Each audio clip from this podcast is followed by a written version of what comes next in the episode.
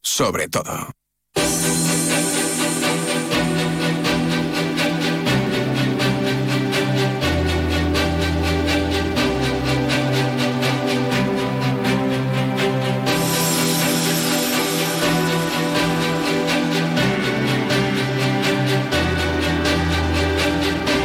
En Onda Cero, Andalucía es verde. Susana Valdés.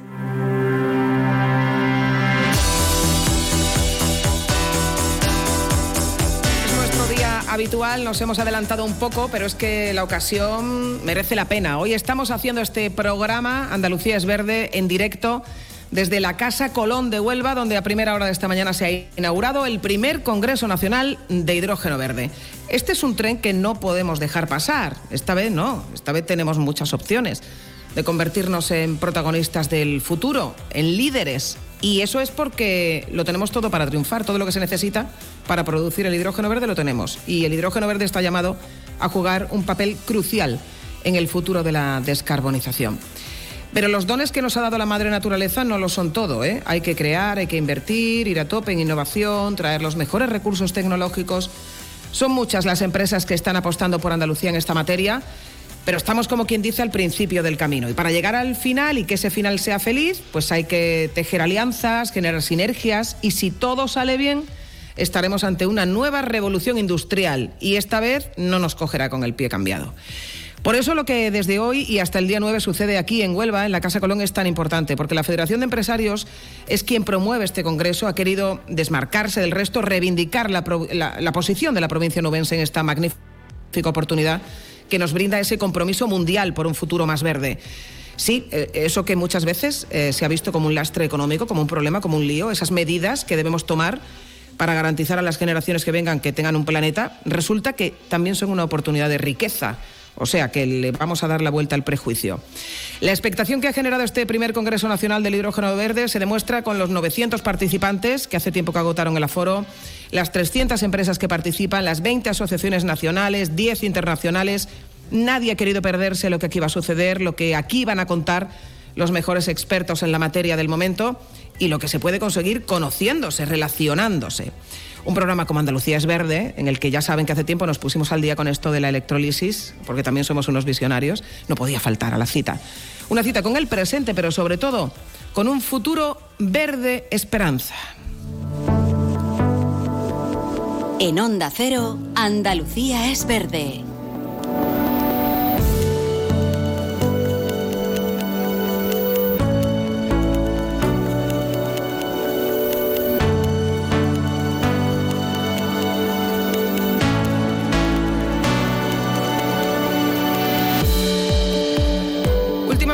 Escuchamos eh, mensajes contradictorios, e igual alguien se lía, no me voy a meter ahí, ya habrá más días, pero no va a haber futuro si no apostamos por la sostenibilidad y por la eliminación de los combustibles fósiles. Hay además unos compromisos, tanto nacionales como europeos, mundiales, y hay que cumplirlos. En 2030 tenemos que estar bien preparados. En 2050 el sistema eléctrico tiene que ser 100% renovable. Pero hay sectores en los que tomar medidas para descarbonizar pues, son complicados. Esto no va de sustituir un coche diésel por un eléctrico, sino de limpiar la energía que se usa en industria química, por ejemplo, en transporte pesado, marítimo, aviación. El gran aliado en esa tarea es el hidrógeno verde y sus derivados. El hidrógeno verde, que es el que se produce al separar la molécula de agua en sus componentes, hidrógeno y oxígeno. Pero para hacer eso lo que usamos son fuentes de energía renovables, energías limpias, que generan energía limpia. Un vector energético con nulas emisiones de CO2. Parece fácil, así dicho, ¿verdad? Bueno, pues no lo es. Estamos en ello y no vamos mal. Francisco Montalbán es el presidente del Comité Técnico de este Congreso, primer Congreso Nacional del Hidrógeno Verde que se celebra aquí en Huelva. ¿Qué tal? Muy buenas tardes. Buenas tardes. Bueno, y encantado de ponernos cara, que ya habíamos hablado en alguna ocasión en el programa precisamente de estos proyectos tan apasionantes. Y enhorabuena, ¿no? Porque dar el, el primer paso también es importante. Que Andalucía, que sea Huelva quien acoja este primer Congreso Nacional, bueno, eh, eh, tiene su aquel. Eh, ahí tenemos el resultado en asistentes, tanto en cantidad como en calidad. Así es, muchas gracias por la enhorabuena. Espero que sea así también al final del Congreso. eh, eh, es un Congreso nacional porque desde Huelva esto tiene implicación nacional e internacional.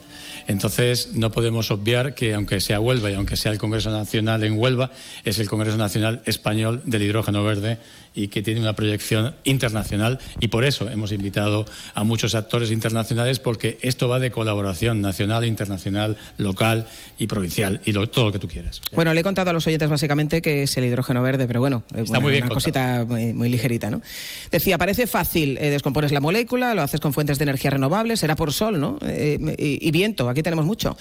De hecho, es una de las grandes ventajas competitivas que tenemos. Tenemos los ingredientes. ¿En qué punto estamos para hacer el pastel? O sea, ¿cuál es el reto? Eh, ¿La cantidad, el almacenamiento, el transporte, el coste? Todo todo al, ah, conjunto, claro. Todo esto está por hacer entonces, ¿no? Todo está por hacer, se está empezando a hacer ya muchas cosas, pero como todo proyecto es, hay que empezarlo y hay que seguirlo. Nada es sencillo, eh, pero vamos, los que hacemos ingeniería estamos acostumbrados a ponernos un proyecto delante y a empezarlo y a terminarlo mm. con éxito. Y lo que pasa es que este proyecto no tiene marcha atrás. O vamos hacia allá o nos quedamos todos en el punto muerto de no saber dónde vamos. Con lo cual hay que hacerlo. Y no hay ningún problema en hacerlo porque la industria química, petroquímica en general, lleva muchos años utilizando el hidrógeno. El hidrógeno como molécula no es nuevo. Eh, quizá la manera de obtenerlo, que tampoco es nuevo, pues la electrolisis lleva cientos de años utilizándose, quizá lo que pasa es que se va a extender y lo que hay que hacer es industrializar y hacer una economía de escala, básicamente. Dicen que el hidrógeno verde va a ser el protagonista de la próxima revolución energética que liderar ese mercado nos puede llevar a vivir otra revolución industrial. Eh, todo esto son titulares así como muy, muy gruesos. No sé a los ingenieros si eh, esto tan rimbombante le, causa cierto temor por aquello de los suflés y las expectativas. Temor ninguno. Ninguno. Eh, deseo de hacerlo. a los ingenieros y científicos nos gusta abordar nuevos proyectos, sino es un aburrimiento, siempre lo mismo. Entonces, encima, si favorecemos a que el planeta mejore, pues oye, qué maravilla, ¿no? Para eso estamos aquí, para hemos pasado en la universidad, para eso estamos pasando por proyectos y para eso queremos hacer algo diferente y dejarle a nuestros eh, niños y herederos, pues un mundo un poco mejor, que de eso se trata. Estamos dando los primeros pasos casi en, producción ¿no? de, este, de este hidrógeno verde para el, para el destino que, se le quiere dar y para eh, disponer de él en, esa cantidad necesaria para que efectivamente esto se convierta en una revolución.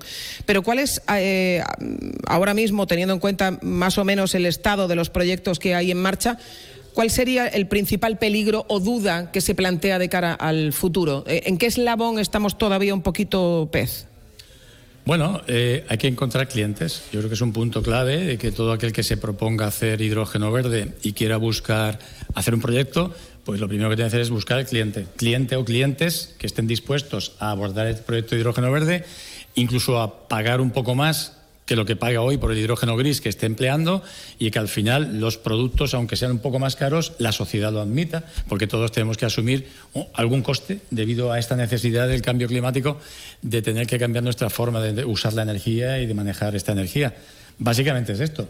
Entonces, el resto está resuelto, quiero decir, está resuelta la producción, está resuelto el transporte. España está ahora competitivamente preparada para el transporte de hidrógeno verde. Lo va a ser, las tecnologías existen, hay que aplicarlas como todo proyecto. Esto no es cuestión de con el dedo de un chasquido y mm. tengo todo hecho. No, hay que ir haciéndolo. ¿Existe la tecnología? Sí. Hay que sacar financiación, hay que poner proyectos encima de la mesa, buscando clientes que cada vez sean más bancables, como acabamos de ver en la mesa última del Banco Santander, que como veis están todos los bancos aquí, con lo cual hay interés. Algo, algo habrán olido. Entonces, esto está claro. Esto pasó igual que con las energías renovables al principio, que poco a poco se van implantando y al final son un éxito y una necesidad que está funcionando desde hace muchos años. ¿La sequía puede convertirse en un problema también para esto porque se necesita el agua? Sin duda, pero no va a ser un problema, al contrario, podemos ser hasta fuente de agua que hoy se está tirando para utilizarlo en riegos o en otros usos mm, de cualquier tipo.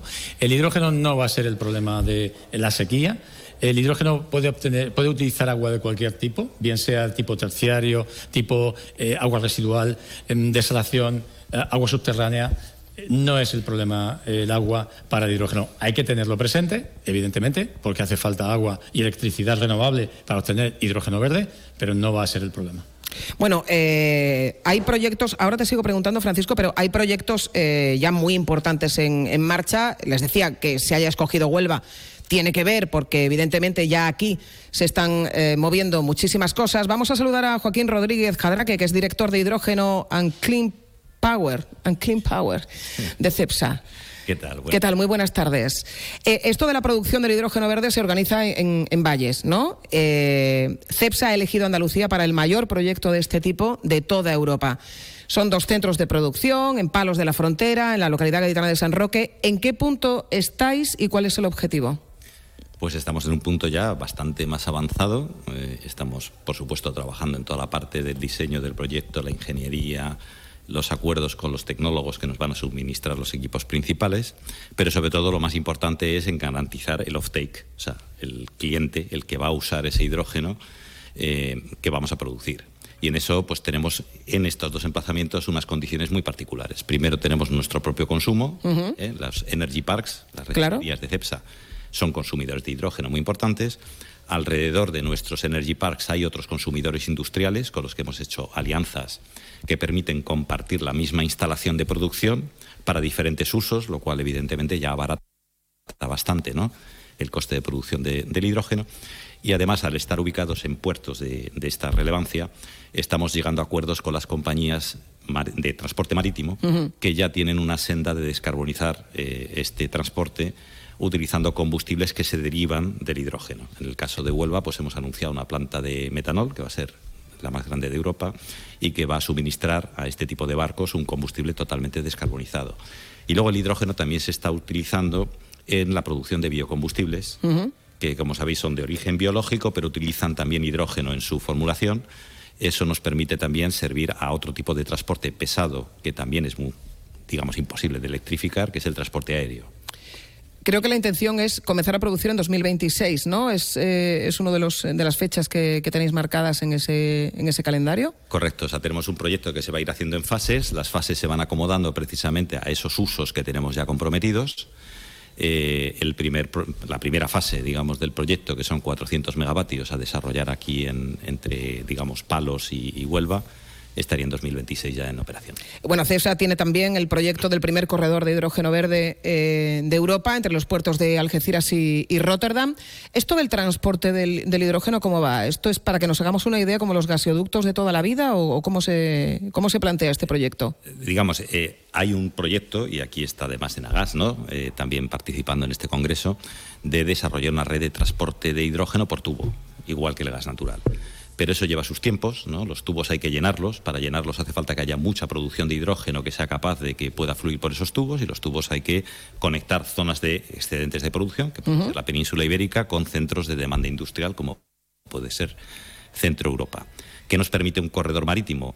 Eh, poder enviar hidrógeno ya, porque son corredores ya operativos. Hay barcos que, que pueden transportar hidrógeno en forma de algún derivado. En nuestro caso estamos trabajando sobre el amoníaco que ya se lleva transportando desde hace muchas décadas. y, el tiempo que llevo yo utilizándolo para limpiar el amoníaco. También, pero se, utiliza porque, porque se transporta a unas temperaturas pues perfectamente viables, lleva mucha cantidad de hidrógeno en el barco y puedes conectar con otro puerto, en este caso pues el puerto de Rotterdam, con el que tenemos un acuerdo para este corredor verde, que es el punto de entrada dentro del sistema energético europeo de muchos combustibles hoy fósiles, pero en el futuro pues eh, descarbonizados. Hay eh, muchos proyectos en distintas partes del país. Eh, hay también en, otros países, todo el mundo quiere llegar ¿no? en las mejores condiciones a ese futuro revolucionario.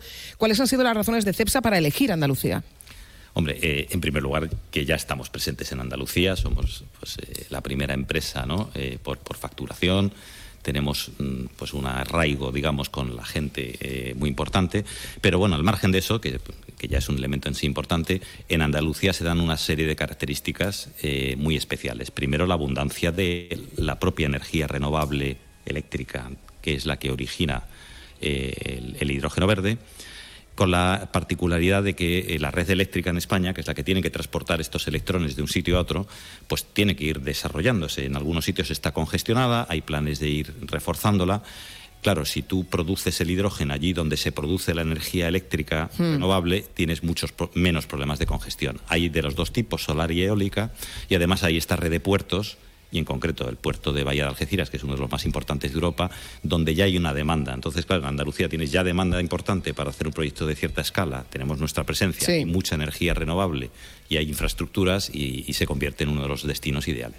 Bueno, vamos a saludar también a José Javier Brey, que es el presidente de la Asociación Nacional del Hidrógeno. ¿Qué tal? Muy buenas tardes, bienvenido. Hola, ¿qué tal? Buenas tardes. Bueno, eh, primer Congreso Nacional, ya se ha anunciado el segundo congreso que tendrá lugar eh, por estas fechas también el, año que viene. Entiendo que esta vocación de continuidad dice mucho también de eh, en qué punto estamos y eh, las posibilidades que tenemos de conseguir ese objetivo que es ser líderes, al menos en esta materia por la que tanta gente está pujando. Correcto. España tiene tres grandes oportunidades en torno al hidrógeno renovable. En primer lugar, un gran potencial renovable, un potencial que nos va a permitir producir hidrógeno en una cantidad y calidad suficiente como para autoabastecernos e incluso como para exportar. En segundo lugar, es una ventaja tecnológica. Tenemos un I+D excelente en nuestros centros de investigación, nuestras universidades, que llevan décadas trabajando y desarrollando en este sector. Y luego, en tercer lugar, tenemos industria tenemos industria a lo largo de toda la cadena de valor, producción, transporte, distribución, almacenamiento y uso de hidrógeno. Creo que estos tres, eh, estas tres ventajas nos sitúan, como bien dices, en un punto muy importante en esta carrera. Una de las cosas que más impresiona de este congreso es el nivel de las empresas que han venido, porque eh, bueno, también son los que están haciendo la gran apuesta inversora. Pero ¿ha sido complicado que vieran el hidrógeno verde como una de las claves del futuro energético para los que ya llevan mucho tiempo trabajando en esta, en esta materia? Yo creo que el hidrógeno ahora está en el momento adecuado por una serie de circunstancias. En primer lugar, evidentemente, por un interés en la descarbonización que nos viene a través del Green Deal europeo, pero también desde el punto de vista de la sostenibilidad entendida en el sentido amplio. Seguridad de suministro, producción local, creación de trabajo, de riqueza local, coste, por supuesto, ser capaces de controlar el coste. Yo creo que son una serie de, de factores que se han dado en este momento los que hace que sea ahora cuando se apuesta en firme por hidrógeno renovable. El futuro eh, evidentemente todavía pasa por solventar distintas. Eh, estamos en una fase, no digo embrionaria, pero eh, todavía estamos un poco en el, en, el, en el, arranque, ¿no? De lo que todo lo que tiene que suponer el futuro del hidrógeno verde. Hablamos al principio del programa de cómo este hidrógeno ahora lo que tiene que conseguir son clientes, clientes que saben que van a tener que pagar más, pero que tienen que tener un compromiso de sostenibilidad. En este sentido, las imposiciones europeas, nacionales de descarbonización sirven de acicate, ¿no? Sí, por supuesto, pero no es solo, eh, no es solo eso, también es, por ejemplo, el habernos movido hacia proyectos Valle. Eh, hemos comentado antes lo que es un proyecto Valle, son proyectos en los cuales ponemos juntos la producción y la demanda de hidrógeno y también una pequeña infraestructura que los une.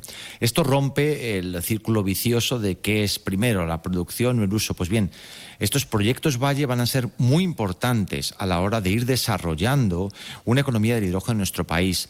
Luego uniremos estos proyectos Valle mediante infraestructura estructura mediante corredores de hidrógeno. La semana pasada, en Agas, en su evento, hablaba de esa, de esa unión entre los distintos valles de España y con otros valles de Europa y va a ser un punto fundamental, va a ser una pieza fundamental para la implementación de esta economía. Eh, Francisco, eh, las alianzas son fundamentales en este camino. Estamos viendo aquí cómo eh, efectivamente en casi todos los proyectos hay una unión de distintas empresas que resuelven determinadas cuestiones. Aquí se han juntado muchísimas. Entiendo que también establecer relaciones es algo importante en un congreso, en este primer Congreso Nacional del Hidrógeno Verde. son las empresas las que están haciendo las principales apuestas, pero con sinergia todo iría bastante mejor, ¿no? Bueno, la colaboración es fundamental para esta transición tan importante que estamos llevando a cabo. Y yo te diría, más aún a todo el argumento que has hecho, sino ver también que incluso los competidores que hemos visto a veces como competidores los tendremos que empezar a ver como aliados. Eh, seguramente CEPSA, que está con nosotros aquí, Joaquín, nunca pensó que le iba a suministrar amoníaco o hidrógeno para fabricar amoníaco a Fertiberia, igual que le pudiera pasar a, Iberdrola. Pues ahora resulta que este es un negocio que puede ser interesante para ambas partes. Eso antes no se vislumbraba, ahora mm. sí. Por eso eh, el tener un congreso donde luego las empresas puedan tener reuniones de trabajo para poder intercambiar ideas es fundamental. Y es lo que se va a seguir haciendo aquí en la Casa Colón de Huelva hasta el próximo día 9 conocer eh, muchas novedades en este sector, escuchar a los principales expertos, establecer relaciones y seguir avanzando en esta carrera que solamente ha empezado y en la que esperemos terminar mínimo en una buena posición, que para eso tenemos, por una vez tenemos los miembros aquí y, en fin, eh, partimos de esa ventaja competitiva, a ver si somos capaces de, aprovecharlo y, en próximas eh, ediciones de este Congreso, vamos hablando ya efectivamente de más resultados y de, eh, y de mejoras para nuestra comunidad, porque todo esto además se traduce en nuevas empresas y en, más puestos de, trabajo. De aquí a nada se va, todo el mundo va a ser experto en hidrógeno verde, pero bueno, los expertos están aquí. Francisco, Joaquín, José Javier, muchísimas gracias por, por, habernos atendido. Enseguida eh, nos visita también la alcaldesa de Huelva. No es baladí que se haya escogido esta ciudad para este primer Congreso Nacional. Aquí seguimos.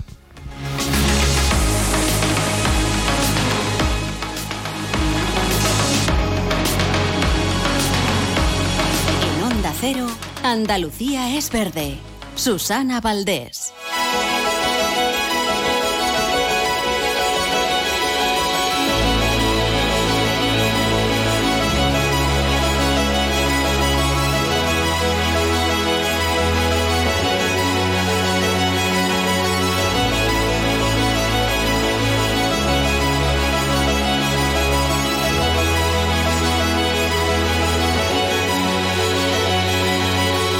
Seguimos en Andalucía es verde. Hemos dicho ya en varias ocasiones que no es casual que este primer Congreso Nacional del Hidrógeno Verde se celebre en Huelva, que lo promuevan los empresarios onubenses. Aquí se han asentado ya proyectos importantísimos. Está con nosotros la alcaldesa de Huelva, Pilar Miranda. Alcaldesa, ¿qué tal? Muy buenas tardes. Muy buenas tardes. Bueno, entiendo que encantada, ¿no? Con la oportunidad que se presenta aquí hasta el día 9 se puede ver de forma además práctica, ¿no? En las distintas ponencias, en las charlas y sobre todo en el nivel de los asistentes. Pues estoy súper contenta por varios motivos. En primer lugar, porque pienso que estos días eh, toda Europa y, parte del mundo eh, nos va a tener como, como, escaparate, como foco de atención. Y además eh, confirma el liderazgo que tiene Huelva en la producción de energía renovable, de energía verde hmm. y limpia. Y para nosotros eso es fundamental. Por eso, de acuerdo con los empresarios, hemos anunciado que la segunda edición de este Congreso Nacional va a ser también en Huelva el día 5, 6 y 7 de febrero. Eh, además ha habido una participación, bueno, estamos en una participación maravillosa, tanto de todas las administraciones unidas como mucha participación, CEOs de muy altísimo nivel y creo que, es la riqueza que tiene esto, que aprendamos unos de los otros, que nos unamos, que nos apoyemos y que creemos que, que entre todos pues creemos sinergias comunes. Hay mucha gente ya en la carrera del hidrógeno verde. Eh, ¿Cuáles son las ventajas competitivas que ofrece Huelva? Pues mira, Huelva tiene muchas ventajas competitivas. Así pensándolo rápido. El sol. Tenemos sol y luz. Eh, somos la costa de la luz. Tenemos viento, tenemos agua, nuestra maravillosa ría y abundante de agua. Y además tenemos el parque industrial más importante eh, de Andalucía y el segundo de España. Un puerto además que es el quinto puerto de España, el más extenso y un puerto muy potente. Y después tenemos mucha experiencia de trabajar con la industria. Y además, principalmente, todas las administraciones vamos unidas en la misma dirección, por eso eh, creamos confianza y, sobre todo, el Ayuntamiento de Huelva es un aliado de la industria. Un aliado de la industria que está haciendo un gran esfuerzo en digitalización, en simplificación administrativa y en eficacia en la gestión. En menos de siete meses que llevamos, hemos dado cuatro informes de compatibilidad urbanística que van a crear mucho empleo, mucha riqueza y muchas oportunidades. Huelva evidentemente tiene una tradición eh, industrial eh, innegable. La industria se renueva en este caso para hacer más sostenible la industria, que es un poco esta paradoja en la que nos encontramos, y también Huelva tiene las capacidades para poder acoger esos proyectos que ya no estamos hablando de futuro, estamos hablando de presente y ya están erradicados aquí y son importantísimos. Sí, hay distintos proyectos ya en marcha. Eh, por ejemplo, el último que presentamos, el que se va a hacer entre CEPSA y MERX, hmm. es la planta de metanol el verde más importante de Europa y la quinta de España. Y hay muchos más. De hecho, en conversaciones con el puerto, que estamos siempre unidos porque somos un binomio indisoluble, lo decía cuando era presidenta del puerto y ahora como alcaldesa lo digo igual. Eh, el trabajo conjunto entre el puerto y el ayuntamiento y con el apoyo, por supuesto, mm, importantísimo de la Junta de Andalucía pues vamos haciendo muchos proyectos comunes. Y si todos los proyectos que ya están eh, iniciados, el puerto se quedaría sin espacio. Por eso, desde el Ayuntamiento de Huelva, lo que estamos haciendo es transformar el suelo rústico en suelo industrial Y también hemos estado hablando con SEPE y con el suelo público y, y eh, vamos a reparcelar en función de las necesidades de los empresarios. Mm. ¿Por qué digo esto? Porque habrá muchas industrias auxiliares, muchos eh, empresarios que eh, no tengan problema en, ubicarse eh, no tan en el espacio portuario, sino necesitan el agua a los pies. Además, todo ese espacio va a tener conducciones, por supuesto, de luz, de agua, de, de todo lo necesario. Nosotros ahora mismo estamos en una transformación urbanística, económica y social. Urbanística eh, porque estamos aprovechando no solo para acercar el puerto a la ciudad, que a nivel de turismo nos va a dar mucha riqueza, sino porque además estamos eh, llenando o desarrollando todos los espacios que no están desarrollados en la actualidad. Por ejemplo, el ensanche sur, que también nos va a ayudar mucho también. Eh, y además la zona de actividades logísticas del puerto también puede, que está también dentro del término municipal de Huelva, también puede acoger a, muchas industrias hmm. verdes renovables y estamos también sometidos a un, por supuesto, una transformación económica con todo lo que esto supone de todos los proyectos de industria verde, turismo, etcétera, y todo esto, todo eh, el empleo y la riqueza va a dar lugar a una transformación eh, social. Estamos preparándonos formando en colaboración con las entidades eh, privadas, con las empresas, estamos formando a nuestros mm. jóvenes. Por eso le iba a preguntar precisamente, porque este tipo de proyectos multimillonarios, esas inversiones que se están haciendo que te dejan un poco con la boca abierta, un poco sin aliento, eh, son proyectos tractores que generan mucho tejido empresarial a su alrededor, pero que también se necesitan muchos puestos de trabajo. Malo sería que los perdiéramos porque no tuviéramos la formación adecuada. No, ya estamos con las pilas puestas, nosotros nos adelantamos siempre a lo que va a venir, o por lo menos intentamos y estamos haciendo cursos de formación especialmente en energía eh, renovable, concretamente en hidrógeno verde, en fotovoltaica, también en relación al turismo. Estamos trabajando y además en función de las necesidades de las empresas. Eh, hoy, aparte de inaugurar este congreso, estamos teniendo conversaciones muy importantes con los CEOs eh, para seguir ampliando los cursos que ya estamos dando. Nosotros ya en el presupuesto municipal que se ha aprobado recientemente ya va una importante partida para formar.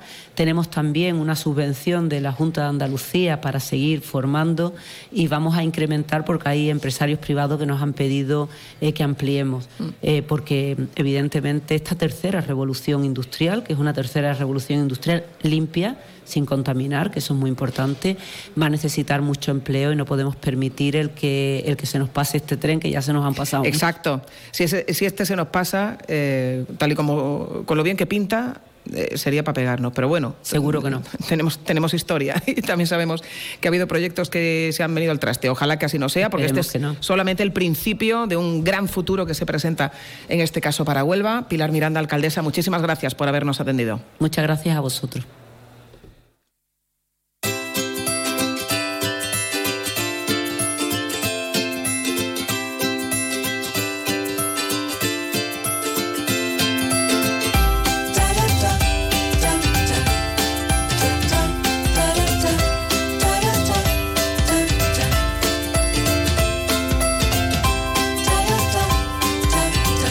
Pues hasta aquí hemos llegado con este programa especial que hemos hecho en directo desde la Casa Colón de Huelva, que soy un hervidero, eh, no falta nadie a esta gran cita con el hidrógeno verde a la que está llamada nuestra comunidad, a la que está llamada Huelva, y ojalá aprovechemos todo ese potencial que se nos está poniendo encima de la mesa y que se han escuchado a, todos nuestros invitados, casi casi es que se nos hace la boca, la boca agua. Cuesta creer que, que algo tan estupendo, con tanto futuro, lo tengamos tan al alcance de la mano. Por supuesto que vamos a seguirlo en este, en este programa y van a seguir hablando de ello hasta el día 9 aquí en la Casa Colón.